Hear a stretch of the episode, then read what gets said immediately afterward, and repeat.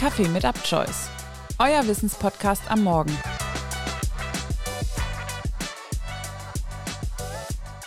Servus am Freitag bei Kaffee mit Upchoice. Heute geht es um Musik, Gesang und Tanz und zwar alles zusammen. Die Rede ist von Musicals. Ein Musical definiert sich als Theaterstück mit Live-Darbietung in Schauspiel, Musik, Gesang und Tanz. Der Begriff kommt dabei aus dem Englischen, ursprünglich von Musical Play, also einem musikalischen Theaterstück. Eigentlich müsste man hier noch einmal genauer unterteilen in Musical Play, Musical Drama, Musical Comedy, also Schauspiel, Drama und Komödie. Etabliert hat sich jedoch einfach der Begriff Musical als Überbegriff. Große Musicals haben heute bis zu 30 oder 40 Schauspieler, spielen in großen Sälen mit vielen Sitzplätzen. Die Schauspieler müssen nicht nur schauspielern können, sondern auch singen und tanzen. Das Bühnenbild ist aufwendig und teuer. Das gilt natürlich auch für die Kostüme. Die Musik wird normalerweise live gespielt, vor Ort durch ein Orchester oder eine andere größere Musikgruppe.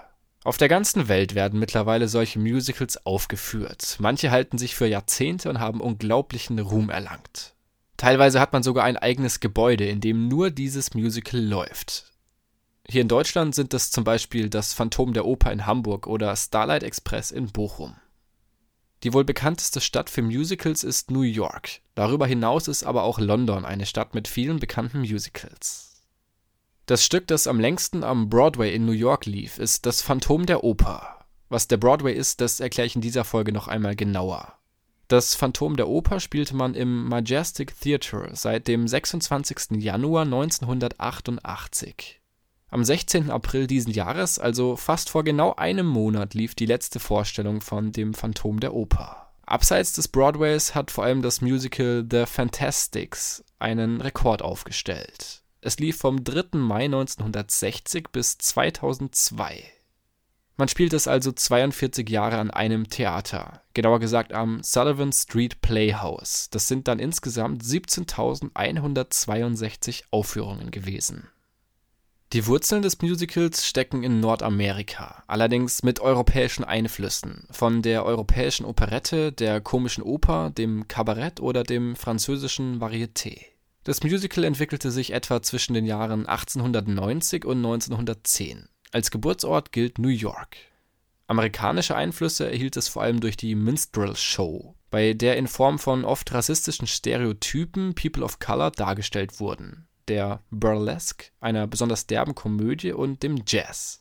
Das klassische Musical stammt etwa aus der Zeit um 1940. Auch dort spielte man Jazz und Swing. Das Theaterstück war oft lustig und gewagt. Oft ging es dabei um die Liebe. Im Jahr 1957 lässt sich dann der nächste Meilenstein datieren. Dort schuf Leonard Bernstein mit der West Side Story das erste Musical, das sich mit gesellschaftlichen Problemen auseinandersetzte. Es zeigt die Liebe zwischen Tony und Maria in New York. Maria stammt aus dem armen Puerto Rico. Die Jugendlichen aus New York und die jungen Einwanderer aus Puerto Rico bekämpfen einander.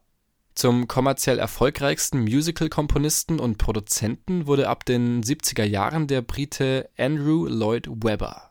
Von Lloyd Webber stammen Werke wie Jesus Christ Superstar aus dem Jahre 1971, Cats zehn Jahre später oder Das Phantom der Oper 1986. Vielleicht ist dir auch Sunset Boulevard aus 1993 noch ein Begriff. Er nutzte oft Popmusik in seinen Musicals, die leicht und eingängig war, und vielleicht auch deshalb konnte er sehr viele Besucher anziehen. Klären wir noch auf, was der Broadway ist. Der Broadway ist das Theaterviertel in New York, genauer in Midtown Manhattan. New York war vor allem zu Beginn des 20. Jahrhunderts Anlaufort für Einwanderer. Alle brachten ihre Musik und Traditionen mit in die Stadt. Wie diese das gerade entstehende Genre des Musicals beeinflusst hat, haben wir schon geklärt. Nach und nach setzte sich also die neue Unterhaltungsform durch und verdrängte die geläufigen Operetten von den Bühnen am New Yorker Broadway. Heutzutage gibt es dort 41 professionelle Theater und nahezu jedes große Musical wurde schon dort aufgeführt. In Deutschland liefen bekannte Musicals wie Das Phantom der Oper, Cats, Tarzan, Starlight Express, Tanz der Vampire oder König der Löwen.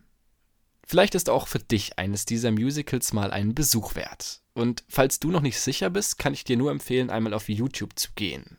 Denn dort findest du von vielen Musicals Ausschnitte der Live-Shows, die dich inspirieren könnten. Das war's dann auch schon für die heutige Freitagsfolge von Kaffee mit Upchoice. Ich wünsche dir ein schönes, hoffentlich sonniges Wochenende und dann viel Spaß am Montag mit der nächsten Folge aus der Kategorie Crime.